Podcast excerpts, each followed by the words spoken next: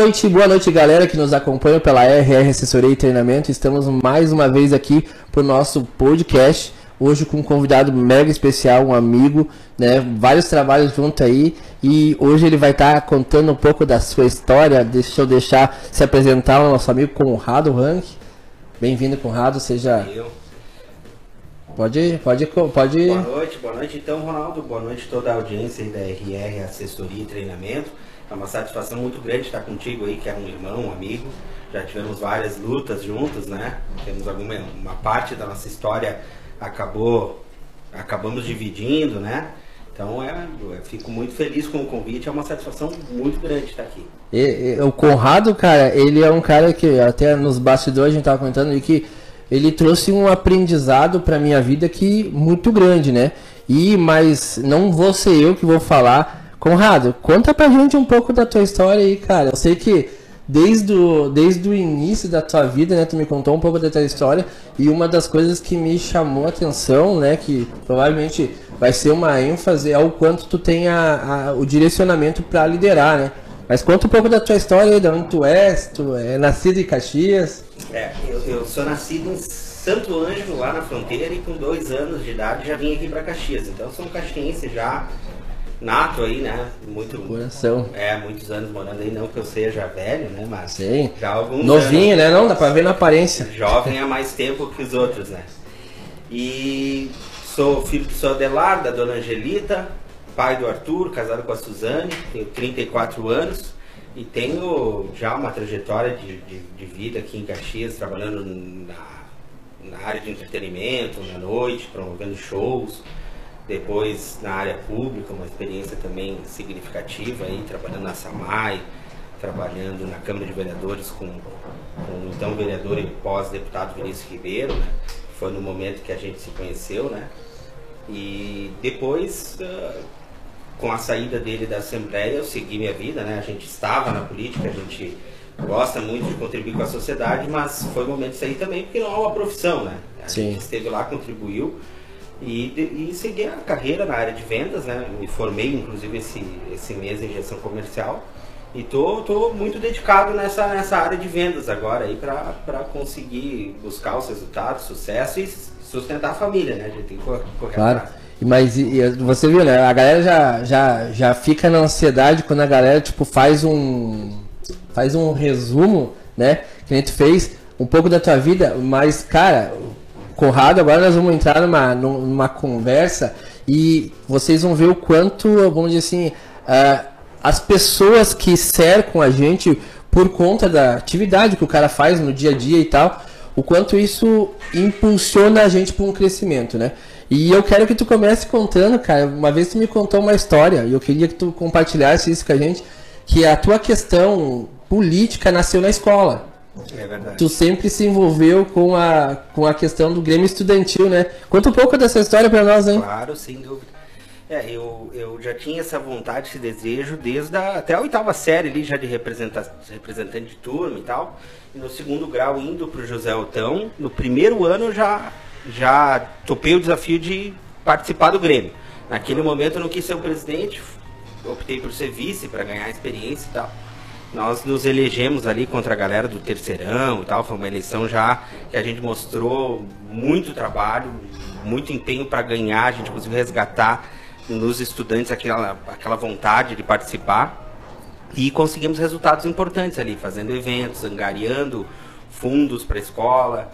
E aí sim que vem algumas circunstâncias que são legais de contar, né? Naquele momento a gente já percebia a corrupção, né?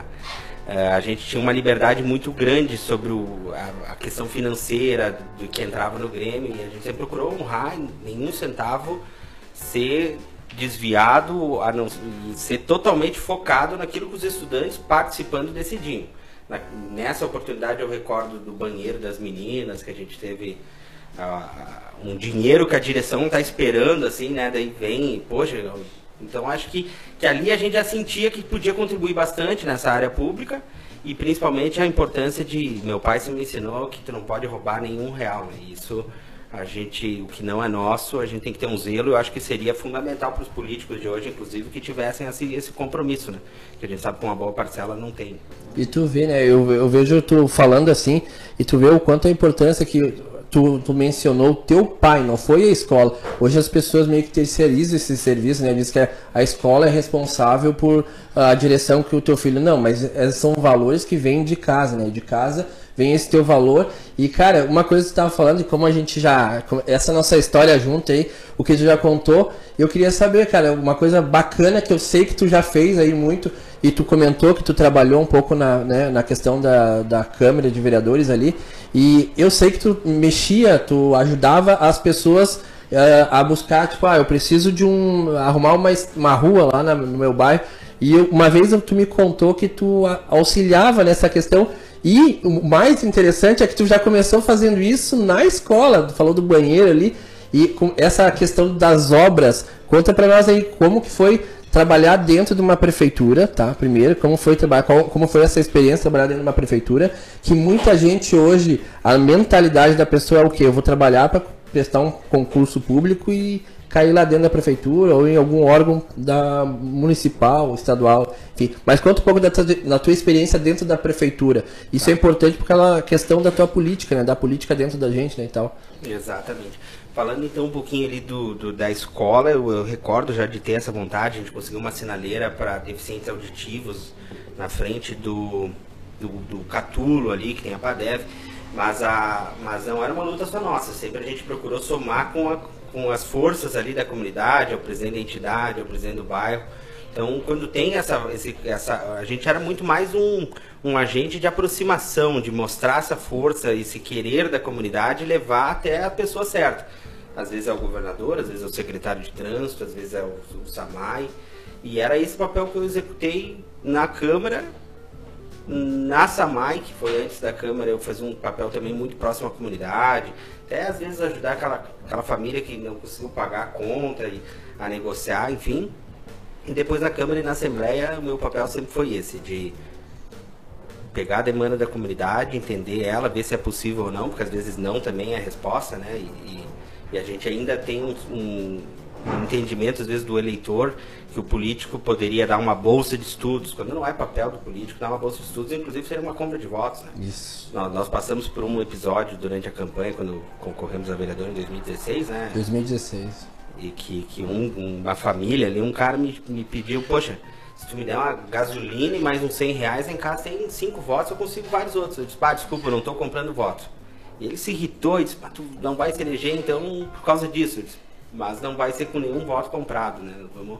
Então acho que é um pouco disso, por isso que nos aproximou, né, Ronaldo? Esses valores, inclusive a gente tinha muita vontade de contribuir, a gente concorreu naquela oportunidade, fomos muito bem votados, mas a gente sabe que questão de legenda, uh, acabamos não entrando, mas a gente seguiu nossa vida, seguiu nossa carreira e sempre teve disposição para ajudar, independente de estar ou não ocupando o espaço. Né?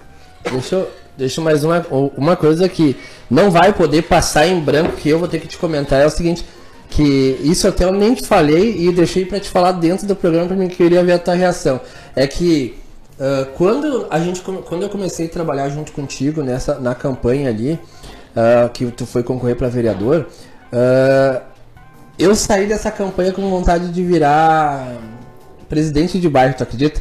Poxa, que legal. A minha, a minha ideia era o quê? Por causa que a gente escutava as histórias e tal, que a gente ia numa janta aqui, numa outra ali, numa, numa reunião, e aí eu ficava olhando, assim, sabe, as pessoas falando do que tu fez, o que, né, na, na época lá o, o vereador e depois o deputado Vini fazia, tipo, e buscando isso. E aquilo começou a entrar dentro de mim, sabe? Aquele negócio começou a, a eu querer participar mais disso. Eu sempre gostei muito da política, mas uh, nunca tive vontade assim de, de pegar um cargo assim, tipo que nem um presidente de bairro, por exemplo, que tem as suas funções, né, para e as pessoas vão recorrer a ele, né, e tal. E mas dessa campanha eu saí com essa vontade, né? Então, por isso que eu te falei, às vezes, cara, tipo, a, o teu valor, né, que tu vem lá e aprendeu com teu pai e tal, e os teus valores, tipo, tu consegue passar sem sem tu estar tá focado em passar e transmitir, Exato. Né, exalam de ti, né? Isso que tu falou. E quando você falou também na questão da, da do, do, ser humano ali que tu chegou e o cara pediu voto para ti, assim, ah, me dá um Cara, Aí a gente começa a entender que a corrupção no Brasil não começa na política. Ela, a política é só mais um passo, mas ela começa no povo. né? Desde a questão indígena lá, se tu pegar lá no início lá, o que que os caras compraram, com o que, que cara, os caras entraram no Brasil distribuindo presente, cara. Entendeu? Então isso brilha o olho das pessoas e é errado. E o errado, às vezes, as pessoas tentam transformar no, no, no, certo. Não, o errado é errado sempre, vai ser sempre e não vai mudar nunca, né?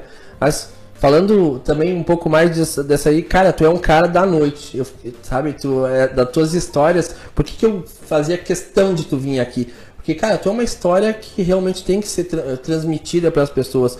Porque tu teve essa experiência, como foi essa experiência, cara, de ser foi proprietário, né, de uma de uma de uma casa noturna? Conta para nós aí. É, uh, eu tenho. Uh, muita gente me conhece da área pública porque é onde a gente se expõe, né? A gente tinha faixa na frente das casas, tu aparece na TV, tu se expõe muito pedindo voto, né? Então, e também por essa contribuição. Até hoje as pessoas me procuram, ah, a minha rua lá e tal, a gente tenta ajudar. E, mas eu iniciei, tive uma boa participação aí na noite de Caxias, trabalhando no Expresso, lá com o Fábio Brueto, durante quatro anos. Fiz, fui responsável pela agenda da casa, né? Depois do Expresso ali, né, onde era o Café Aloha, eu, uma sociedade ali, eu, eu tive a Eco Music. E também fazendo alguns shows, uh, tipo Chima Roots, que a gente fez em Caxias. E um episódio legal também foi quando a gente trouxe o Pânico, junto com o Hélio dos Passos. Aqui a gente uhum. criou uma uhum. história fantástica aí.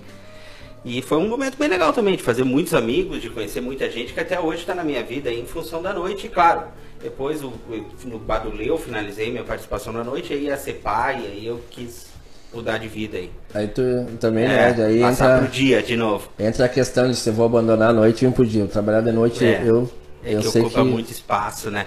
E a gente tá ali suscetível a muita coisa, segurança e tudo. E, e aí o ambiente para estar tá mais presente com meu filho, então foi uma opção mesmo que. Top. Já que tu falou nisso, eu vou dar uma, vamos dizer, uma pausa na questão, na tua questão uh, política e na tua questão de trabalho Cara, me conta uma coisa assim, como foi até aqui, até a política, como foi a recepção na tua casa, tua esposa, teu filho, como foi isso, como eles receberam isso, tipo, chegou lá e vou dizer, uau, eu vou ser candidato a vereador e... Ah, o apoio sempre foi incondicional, né, tendo meu pai lá, minha mãe, minhas irmãs e da minha ainda esposa, né, a gente já tá há 11 anos juntos, Suzane, a família dela, isso é o básico, né, o, para te conseguir encarar esse desafio é o, é o então a gente até hoje é muito unido, muito, uma família muito fortalecida. Então contribuiu bastante. E o legal era ver atingindo outras famílias, como a tua, por exemplo, que se entregou de cabeça naquele momento, assim. Eu acho que por isso que foi tão significativo para mim, para ti, para aqueles que estiverem envolvidos na campanha. Tinha o Diegão lá, o Diego Poletti, uh, o Carlinhos, né? Eu acho que é importante a gente falar o nome deles, até porque a gente por mais que, que às vezes discordassem algumas coisas, a gente ficou muito próximo, né? Gente, durante alguns meses, três meses, a campanha era maior ainda, a né? discussão, né? A discussão, né? Que nem diz, a discussão é, é ótimo, né, cara? A discussão te faz é, crescer, cara. O problema é quando tu concorda 100%, é porque é, tu, tu tá com algum problema ali, né, cara? E, e, o discordar que faz a gente raciocinar, pensar, então... É, não, é isso aí. Porque eu, eu a gente sempre traz, quando a gente uh, gera uma discussão, gera crescimento. E aquele momento, como a gente falou, tava falando, né? Aquele momento que nem eu te falei nos bastidores, aquilo, cara, eu vi o quanto eu tava despreparado para algumas coisas na minha vida, sabe? Então, aquilo ali não foi uma, vamos também não, não me parou ali. Eu disse, eu vou melhorar isso aqui que eu tenho para melhorar, que era bastante coisa, cara. E ali eu consegui ter um review da minha vida ali, né? E realmente ir pro próximo passo. E indo pro próximo passo, e o pós-campanha, eu, cara, eu vou dizer assim, ó, Sinceramente, cara, sinceramente, eu sempre te vi assim à frente de coisas, sempre te vi assim na ponta, sabe? Sempre te buscando. Mas uh, me impressionou quando eu te vi trabalhando. Eu não sabia desse teu lado, mas me impressionou quando eu te vi trabalhando, tipo, na, no ramo da comunicação ali da, né, que tu trabalhou.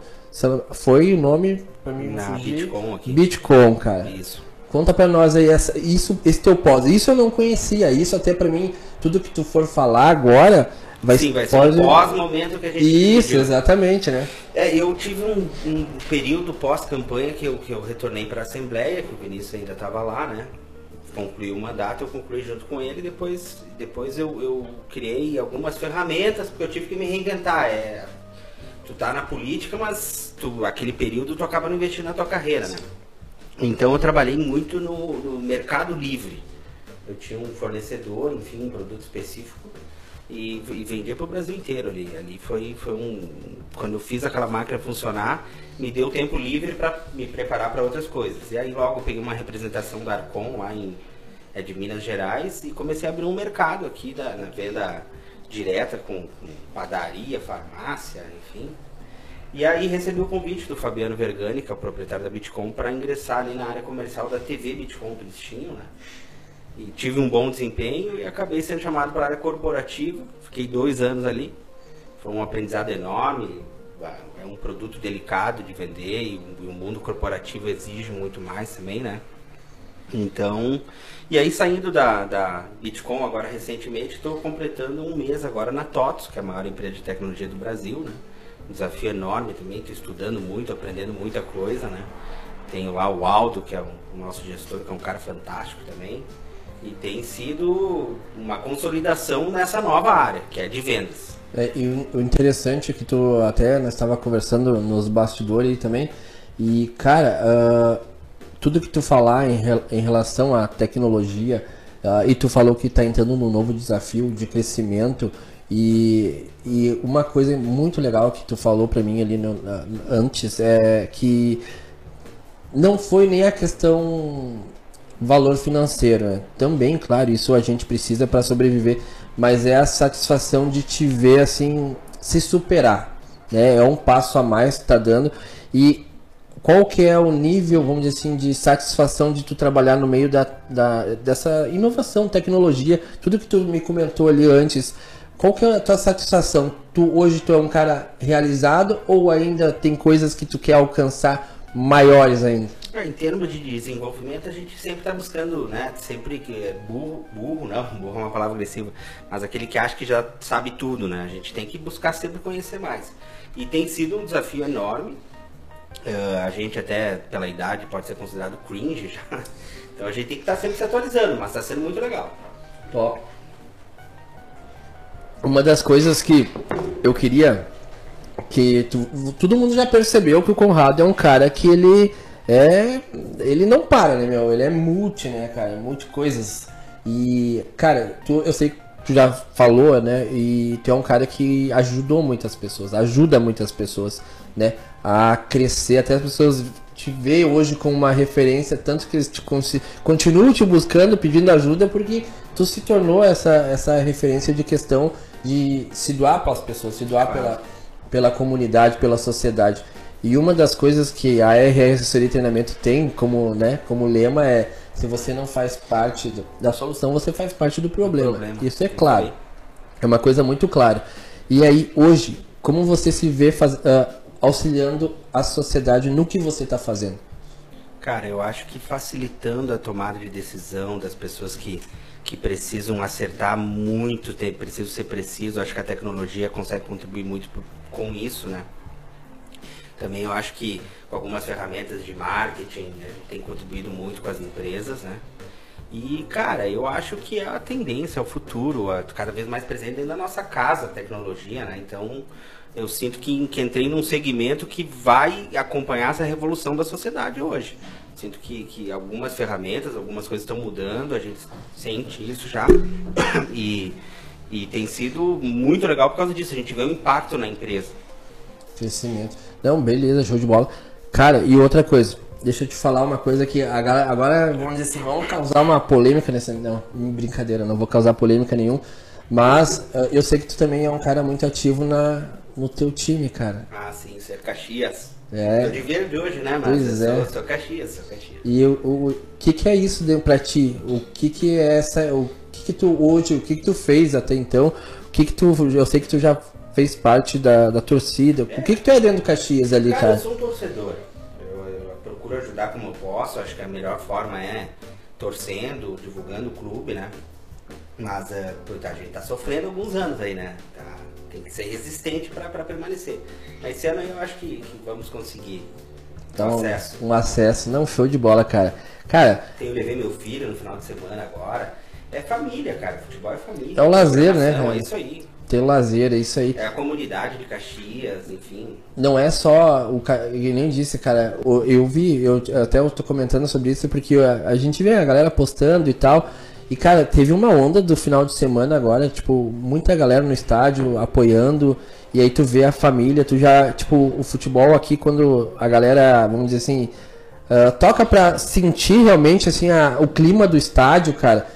Uh, não todos os times, mas, tipo, que nem o Caxias, eu gosto muito por, nessa questão de tu olha a família, assim, sabe? É. Cara, é muito família, assim, eles meio é, que estão é juntos, né? uma geração, às vezes são três gerações, né? Exatamente. Eu sou caxiense, mas eu não tenho essa afinidade pelo Caxias, porque eu não me criei aqui. Foi o contrário. Quando é eu... do Glória de Vacaria. Isso, eu sou torcedor do Glória, né? Do Leão, né, cara? agora subir, né, cara? E não deu pra subir. E na Copa do Brasil Copa do Brasil. bonito também. Poxa, no parabéns Vitória. pra cidade de Vacaria. A família da minha esposa é toda de Vacaria também, né, cara? Sim, eu disse algumas, alguns encontros, né, que é o pessoal da, tua, da família da tua esposa, né? O Leão do Glória lá, nosso Leão. amigo lá, ó. Fernandinho. Fernandinho. É. Cara, e, e aí que tá, tipo, cara, a, a, por isso que eu te disse, eu, eu identifico no Caxias do que eu identifiquei no Glória, sabe? O Glória era muito isso, cara. Meu pai, eu tenho lembranças boas do meu pai me levando pro estádio, tá? Ah, isso, isso, marca, né, cara? Marca a geração, cara. E isso faz diferença na questão toda a nossa vida, cara não é apenas na nossa questão familiar, mas mexe na nossa questão. Hoje, se eu consigo chegar até aqui, é porque eu trouxe valores dentro da minha casa, né? E vai agregando quando tu vai conhecendo pessoas que que em você que agrega nas pessoas, tu traz, uh, tu, tu chegou aqui, o Conrado chegou aqui no escritório perguntando, bah, cara, eu, eu posso te ajudar nisso, eu posso te ajudar nisso, sem eu pedir, cara. É, eu não te pedi. É, é, o que eu ia te falar antes, é, é essência nossa, né? Tu também tem isso, a gente quer ajudar, contribuir sem esperar nada em troca, isso que é fundamental. Exatamente, é bem isso. A gente vai se fortalecendo, todo mundo cresce, enfim, né? Conrado, vou te falar o seguinte, cara, eu já te conhecia, mas essa questão tua agora nova ah, foi muito legal, foi um prazer realmente aí ter o Conrado no nosso programa, é uma honra te ter aqui, apesar de tudo. Você é uma referência, minha família, provavelmente quando assistir, né, estiver assistindo um esse abraço, programa. Muito obrigado a eles, eu vou ser eternamente grato. Amém. E, e eu tenho certeza que eles vão olhar porque, cara, tu se tornou realmente assim uma referência, tu fez, tu foi lá, tu prestou atenção, tipo, tu é um cara que para para conversar com as pessoas então isso também uh, marca, não adianta, porque hoje a gente está muito naquela coisa que olha só para si, olha, né? Então a gente realmente quando encontra pessoas assim, é diferente, é diferenciado, né? Então, cara, deixa um recado pro nosso público aí, o que que tu, uh, deixa uma mensagem, cara, tudo que tu falar para mim eu tô anotando na minha mente e depois eu passo pro caderno. Se eu puder deixar um recado, sugiro, sugiro a todos em se inspirar em ti, então, um batalhador, um cara que Tá fazendo um trabalho muito bonito, a gente acompanha e tá na torcida por ti. Quem seguir essa tua vontade vai, vai ter sucesso aonde botar a mão. Top, show de bola. Galera, então esse foi Conrado Rank pro nosso podcast e fiquem com Deus, galera. Abraço.